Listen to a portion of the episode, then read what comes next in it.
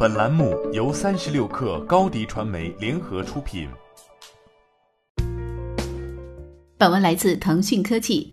罗永浩表示自己没有接广告，只是帮朋友转发一些好东西而已。不接广告也不是清高，主要是嫌钱少，还有就是对东西太挑剔。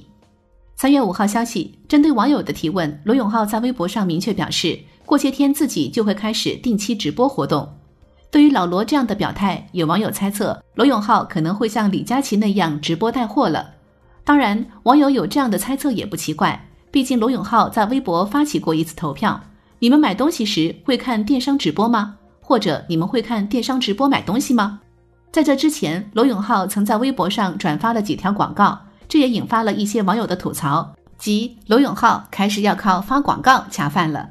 随后，罗永浩本人做出回应。没有接广告，只是帮朋友转发一些东西而已。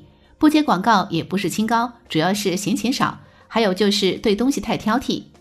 从锤子科技转让手机业务之后，罗永浩本人很少在公开场合露面。二零一九年，罗永浩共主持了两场发布会，一场是二零一九年年初的快如科技发布会，一场是二零一九年年末的沙文科技发布会。两场发布会均与手机无关。不过，罗永浩之前透露称会继续做手机，但是需要一点时间。目前，罗永浩尚未透露会何时返回手机业务。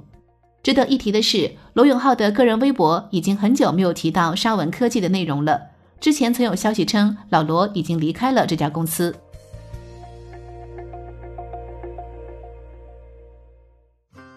欢迎添加小小客微信 xs 三六 kr，加入三十六氪粉丝群。